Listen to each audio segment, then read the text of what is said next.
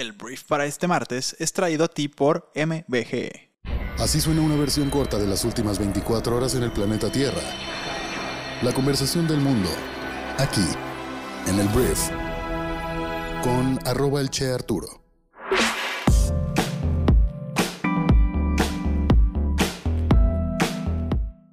Hola, muy buenos días, bienvenidos a esto que es el brief. Este es un programa en el cual vas a poder conocer las noticias más importantes de México y el mundo en unos cuantos minutos. Y yo soy Arturo Salazar, tu anfitrión y uno de los fundadores de Briefy. Y bueno, antes de comenzar, quiero agradecer a nuestro patrocinador del día de hoy, que es MBGE. MBGE es una empresa mexicana dedicada y experta en orquestar tecnologías, procesos y personas de manera funcional y personalizada.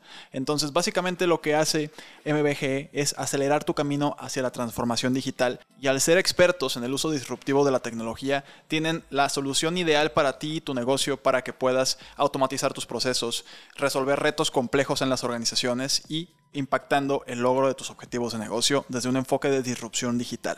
Entonces, MBG, muchas gracias por hacer posible el programa del día de hoy. Y si tú eres una empresaria, empresario que quiere empezar su transformación digital, MBG definitivamente es tu mejor aliado y puedes entrar a mbg.com.mx para conocer más acerca de lo que hacen y también contactarlos a través de ese medio. Entonces, vamos a comenzar con esto que es el brief. Muy bien, vamos a comenzar hablando del presidente mexicano Andrés Manuel López Obrador, porque Andrés Manuel le pidió a su homólogo estadounidense llamado Joe Biden, al presidente de Estados Unidos, que debe tomar una decisión, ya debe tomar una decisión sobre el bloqueo económico a Cuba. AMLO ya lleva varios días insistiendo en que Cuba necesita de ayuda humanitaria ante la escasez de alimentos y medicinas que padece la isla y que ya ha provocado manifestaciones en algunas ciudades. Sin embargo, esta es la primera vez que eh, Andrés Manuel apele directamente a Biden sobre este tema. Fue, como él lo dice, un llamado respetuoso, desde ningún punto de vista injerencista, pero hay que separar lo político de lo humanitario. La vida es lo más importante, es el principal de los derechos humanos. Entonces fue lo que dijo este lunes en su conferencia matutina Palacio Nacional. Entonces aquí es interesante simplemente entender cómo Andrés Manuel rechaza totalmente todos los días cómo un gobierno extranjero puede venir a decirnos qué debemos hacer, ¿no? Siempre habla de que México no es colonia, que México no es protectorado, o sea, somos súper independientes y sí lo somos, pero al mismo tiempo Andrés Manuel como que intenta de manera respetuosa hacer llamados respetuosos hacia otros lados, en este caso hacia el país más importante del mundo que es Estados Unidos y nuestro vecino del norte, del cual dependen un montón de cosas económicamente hablando y socialmente hablando, ¿no? Entonces, al final México ya está preparando de hecho un cargamento de dos buques con insumos médicos y alimenticios para Cuba y los envíos incluyen jeringas, mascarillas, tanques de oxígeno, una serie de cosas bien, bien pues, útiles y lo cual le va a hacer mucho bien al pueblo cubano. Pero aquí el tema es México pidiéndole a Estados Unidos que ya tome una decisión en cuanto a un bloqueo que ha tenido décadas. Este, México, digo, perdón, Estados Unidos sobre Cuba. Entonces, vamos a ver qué responde Joe Biden. La realidad es que no se espera una, o sea, yo no espero ni siquiera una respuesta. Eso es lo que yo espero. Ni siquiera una respuesta por parte del gobierno de Estados Unidos. Es muy interesante que Andrés Manuel de repente ya esté en temas geopolíticos. Ayer hablábamos de cómo ya había empezado como toda esta pues campaña por hacer una unión latinoamericana, un símil de la Unión Europea y pues ahora estamos hablando de una petición respetuosa, con todo respeto, señor Joe Biden, para que Estados Unidos se decida y pues ya decida quitar el, bloqueo económico que ha mantenido el país durante tanto tiempo o no. Entonces el presidente demandó a los países miembros de la ONU que envíen más ayuda a Cuba y pues ha habido, te digo, mucha solidaridad por parte del gobierno de Andrés Manuel hacia el pueblo cubano, lo cual pues muy bien, está muy cool. Nada más que ahorita ya estamos pidiéndole a Estados Unidos que haga algo que nunca ha querido hacer. Entonces vamos a ver qué sucede a partir de aquí. Muy bien, ahora vamos a hablar del diputado de el Partido del Trabajo, el diputado federal Gerardo Fernández Noroña, porque el día de ayer se anuncia que Fernández Noroña, o mejor conocido como Noroña, dio positivo a COVID-19 este lunes.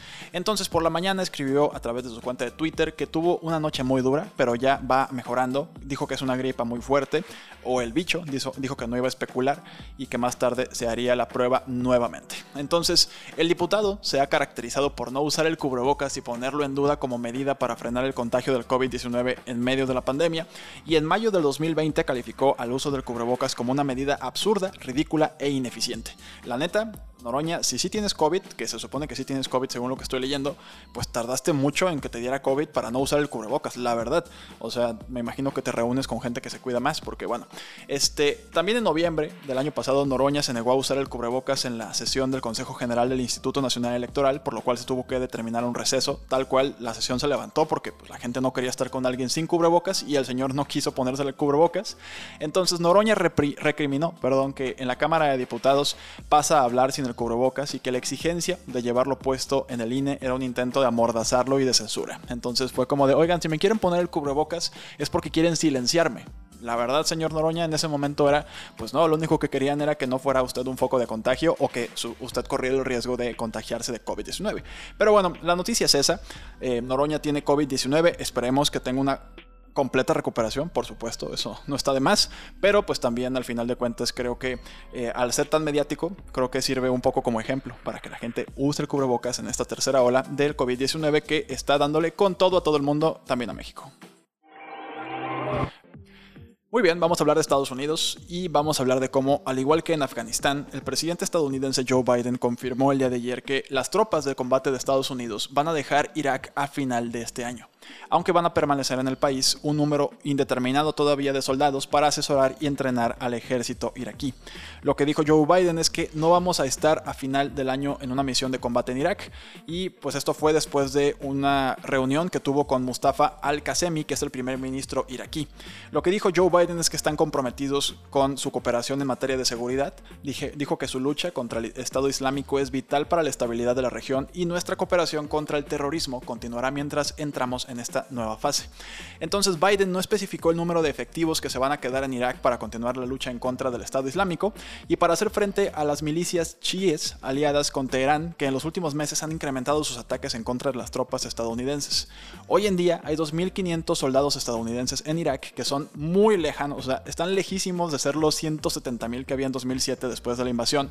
Entonces, aparte de Estados Unidos, Irán es el otro gran aliado del gobierno iraquí y sus simpatizantes chiíes en Irak han estado presionando a Al-Qasemi para que consiga la retirada de todas las tropas extranjeras. Entonces Estados Unidos pues ya está devolviendo, te digo, primero fue Afganistán, después fue Irak y toda esta, pues no, invasión, esta ocupación o esta este apoyo que Estados Unidos da a estos países es para ayudarlos a controlar pues, a, los, a los grupos terroristas, para que pues, no se expandan, que no se fortalezcan y que después no Occidente no sufra de alguna forma, que es todo un debate, ¿no? O sea, todo el tema de los... Eh, terroristas contra el, occidente del mundo es un tema de que, a ver, o sea, son personas que están marginadas por occidente o que están satanizadas por occidente o realmente son malos, pero bueno, la historia es esa. Entonces Estados Unidos en estos momentos está retirando a sus tropas de Irak, dejando unos cuantos para mantener eh, lo que es la inteligencia y un poquito de apoyo más táctico que realmente de músculo en Irak que es lo mismito que está pasando en Afganistán. Entonces, antes de que se acabe 2021, no habrá la gran mayoría de las tropas estadounidenses en el país de Medio Oriente. Muy bien, vamos a hablar ahora de Estados Unidos, porque Estados Unidos el día de ayer anunció que no va a levantar ninguna restricción de viaje existente a corto plazo, según los altos funcionarios de la Casa Blanca. Actualmente la prohibición impide la entrada al país de ciudadanos no estadounidenses que estuvieran en el Reino Unido, gran parte de Europa, China, India y otros países en los últimos 14 días. Y este anuncio y el cierre relacionado con de las fronteras perdón, de Canadá y México a los viajes no esenciales, me refiero por supuesto a las fronteras terrestres, em, durarán hasta el 21 de agosto. Todo esto es en respuesta al aumento de los casos de COVID-19 en Estados Unidos y en todo el mundo.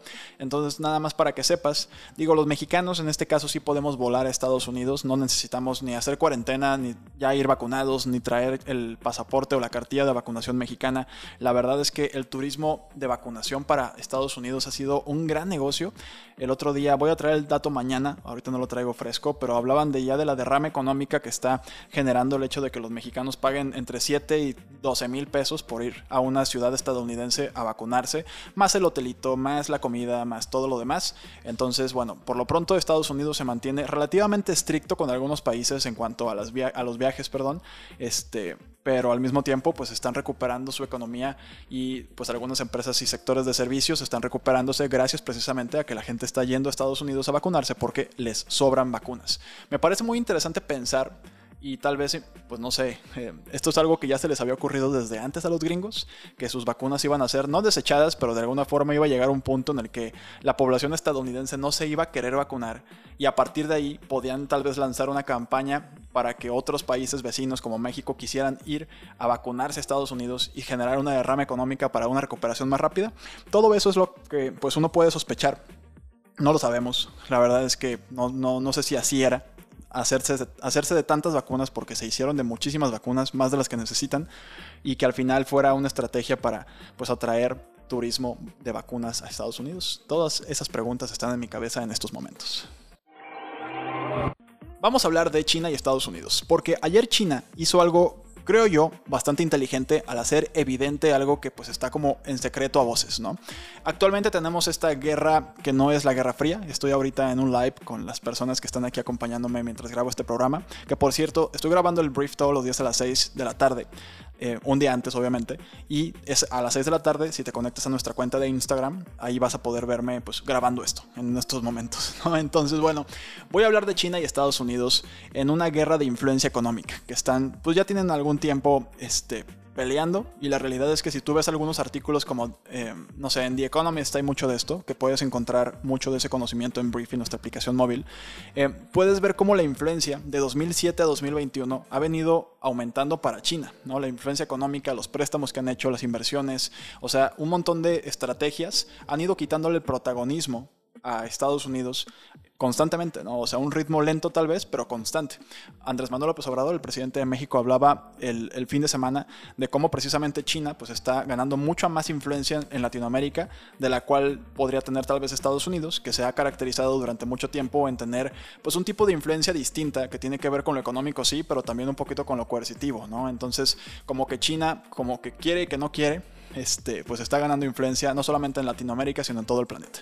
Entonces, lo que está sucediendo es que China el día de ayer le urgió tal cual esa es la palabra, le urgió a Estados Unidos a que deje de demonizarle y de considerarle un enemigo imaginario durante un infrecuente encuentro entre altos representantes de Pekín y Washington en la ciudad de Taiyín, en el noreste del país asiático.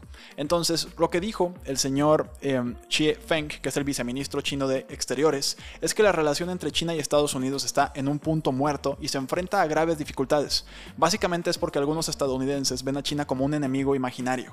Urgimos a Estados Unidos a que cambie su mentalidad equivocada y su peligrosa política, fue lo que dijo She a Sherman, que Sherman es Wendy Sherman, la vicesecretaria de Estado de Estados Unidos. Entonces, ¿aquí qué está sucediendo? Pues que de alguna forma lo que China está haciendo es comparar lo que está haciendo actualmente, o, lo que dicen los chinos que está haciendo Estados Unidos actualmente, con lo que sucedió después de la Segunda Guerra Mundial, en la cual se demonizó a Japón, después de lo que sucedió con la guerra y bueno, la bomba y una serie de cosas terribles. Entonces, es muy interesante que según la tesis china, se trataría de esta misma demonización que Estados Unidos llevó a cabo en contra de Japón durante la Segunda Guerra o contra la Unión Soviética durante la Guerra Fría. Eso es lo que dice China. Entonces, si bien algunos analistas habían adelantado que no debía esperarse mucho de este encuentro, que es el primero entre altos representantes de Pekín y Washington en suelo chino desde el mes de abril, el comunicado publicado por la Cancillería china no dio pistas claras sobre un eventual acercamiento de posturas. Todavía hay unas eh, imposiciones arancelarias que estas no se quitaron de la era de Donald Trump, Donaldo, lo recordarás, el expresidente más naranja del mundo uno pensaba que Joe Biden como que iba pues retirar muchas de esas cosas. La realidad es que se mantuvieron y no se habla mucho del tema. No se habla mucho del tema, solamente se mantuvieron ahí. Entonces de alguna forma China ya está llamándole que a Estados Unidos pues un loco, por así decirle, porque está llamándole a China un enemigo imaginario. Entonces, veremos si esto causa alguna reacción. La retórica es bien importante en la política global. Es bien importante cómo empiezas a usar las palabras para apropiarte de conceptos, apropiarte de corrientes, apropiarte de gente y de, la misma ideología de la gente. Entonces, veremos si esto afecta al estadounidense, que tal vez no le había sentido tampoco el hecho de que haya más aranceles para algunos productos, que al final de cuentas, si te pones a pensarlo, le cuesta al estadounidense ese arancel que se le impuso o que se impusieron mutuamente entre China y Estados Unidos. Entonces, vamos a ver si esto funciona, pero por lo pronto, China pidió a Estados Unidos que deje de verle como un enemigo imaginario. Hablemos de negocios y vamos a empezar hablando de Amazon porque ayer sucedió un, pues un terremoto todo el mundo de las criptomonedas debido a que Amazon anunció que podría aceptar Bitcoin para finales de este mismo año y también anuncian por ahí esta fuente anónima que podría empezar a desarrollar su propia moneda, su propia criptomoneda para el año 2022. Entonces esto provocó que el valor del Bitcoin eh, alcanzara casi los 40 mil dólares, algo que no llegaba desde hace algunas semanas. Entonces, y más, más allá de eso, que es interesante, el hecho de que Amazon esté planeando crear su propia criptomoneda es un poco es un poco hasta sucio, así suena. O sea, el hecho de que ya tengan también influencia hasta ahí suena sucio. Amazon, Jeff Bezos, basta, ya, te vas a retirar, dijiste que te ibas a retirar. Bueno, no, no es cierto, no dijo que se iba a retirar, más bien dijo que iba a dedicarse a algo más, además de su empresa de comercio electrónico, pero bueno, esa es la noticia, Amazon podría aceptar Bitcoin para finales de este año y desarrollar su propia moneda para el año 2022. Vamos a hablar de una noticia más para la población otaku, los fanáticos del anime, del manga, que ayer hablábamos de Dragon Ball, hoy vamos a hablar de Pokémon, porque al parecer Netflix está trabajando en una serie live action de Pokémon em, y va a ser una serie que está desarrollándose protagonizada por Pikachu, Charmander, Bulbasaur y Squirtle, que sería similar en estilo a lo que vimos en Detective Pikachu, que es una pues película exitosa relativamente que salió en 2019. A mí me gusta Detective Pikachu, está padre. Están un poquito raros algunos Pokémon que te los imaginabas diferente, pero, pero bueno, yo creo que ya es una percepción que venía desde que yo era un niño y, y veía Pokémon. Y pues no me imaginaba que eso en realidad, o sea, tú veías un Pokémon y decías, bueno, ahí está el dibujo, y como que nunca imaginabas que en realidad eso pues eran escamas, ¿no? Y tenían una, pues una, era un reptil ese Pokémon, ¿no? Entonces como que te lo imaginabas diferente o peludo, ¿no? Entonces bueno, eso es lo que está pasando. Eso no, son mis traumas, no te preocupes por mis traumas de niño. Netflix está trabajando en una serie live action de Pokémon, no hay fechas todavía, pero vamos a ver qué sale. Muy bien, vamos a hablar de fútbol. Vamos a hablar de fútbol porque se está concretando un, traspaso entre el Real Madrid y el Manchester United. El Real Madrid es un equipo español, el, Real, el, perdón, el Manchester United es uno de los equipos más emblemáticos de Inglaterra. Entonces la noticia es de Rafael Barán, porque Rafael Barán es el defensa actualmente del Real Madrid, uno de los centrales más pues, más talentosos del mundo, y está cerca de unirse al Manchester United por una tarifa inicial de alrededor de 34 millones de libras esterlinas. Los detalles finales aún están por acordarse, pero Barán de 28 años le ha dicho al Madrid que no desea extender su contrato actual, que tiene todavía un año por delante. Entonces es probable que el acuerdo por Barán alcance los 42 millones de libras esterlinas con complementos. Y bueno, el Manchester este, este verano está sacando la cartera. Ya hablamos, ah, no hemos hablado de esto, bueno, sí hablamos de esto hace como una semana, que ya estaban este, pues pujando fuerte por Sancho, que es uno de los eh, jugadores ingleses más de moda del momento, viene del Borussia Dortmund, también pagaron decenas de millones de euros, entonces pues con Rafael Barán piensan eh, fortalecer la defensa central del Manchester, que vaya que ha tenido problemas, y pues esto se podría concretar ya en estas días u horas. Cerramos el brief para este martes hablando del el tema rompehielos del día. Porque no sé si estés viendo los Juegos Olímpicos actualmente, pero hay un, hay un deporte que es el salto con garroche que es un deporte, es, atletismo, y ves una persona con la garrocha que pues el objetivo es brincar una, una, vara que está a cierta altura y así funciona ese deporte, ¿no? Lo que yo no sabía es que el salto con garrocha se originó como una alternativa a los puentes. Antes de que fuera un deporte olímpico era solamente una forma conveniente para que los europeos del norte cruzaran los arroyos y canales, tal cual lo que hacían era tomar pues una pértiga o una garrocha y la utilizaban para cruzar de un lado a otro de los puentes, de los ríos, perdón, y de los arroyos, canales, y pues hoy en día es un deporte, ¿no? Y ya existen los puentes. Pero bueno, ese es el origen de este deporte que me pareció muy interesante y me dio hasta mucha risa este, leer la noticia el día de ayer, que obviamente está saliendo mucha información con respecto a los Juegos Olímpicos en Tokio 2020, ejecutados en 2021. Entonces, ese es el tema rompehielos de la semana. No, de la semana no, del día nada más. Muy bien, esta fue la conversación del mundo para este martes. Espero que te haya gustado, espero que te genere conversaciones muy interesantes para ti y las personas a tu alrededor. Gracias por escucharnos, gracias por compartir este programa y te recomiendo que vayas a Briefy a escuchar el podcast de negocios que se llama Cashink para que complementes tu visión con pues lo que el resto del contenido que tenemos el día de hoy para ti en nuestra aplicación móvil. Entonces puedes entrar a briefy.com para conocer más acerca de esta plataforma y sin más que decirte, nos escuchamos el día de mañana miércoles en la siguiente edición de esto que es el brief. Espero que tengas un gran día. Nos escuchamos mañana. Yo soy Arturo. Adiós.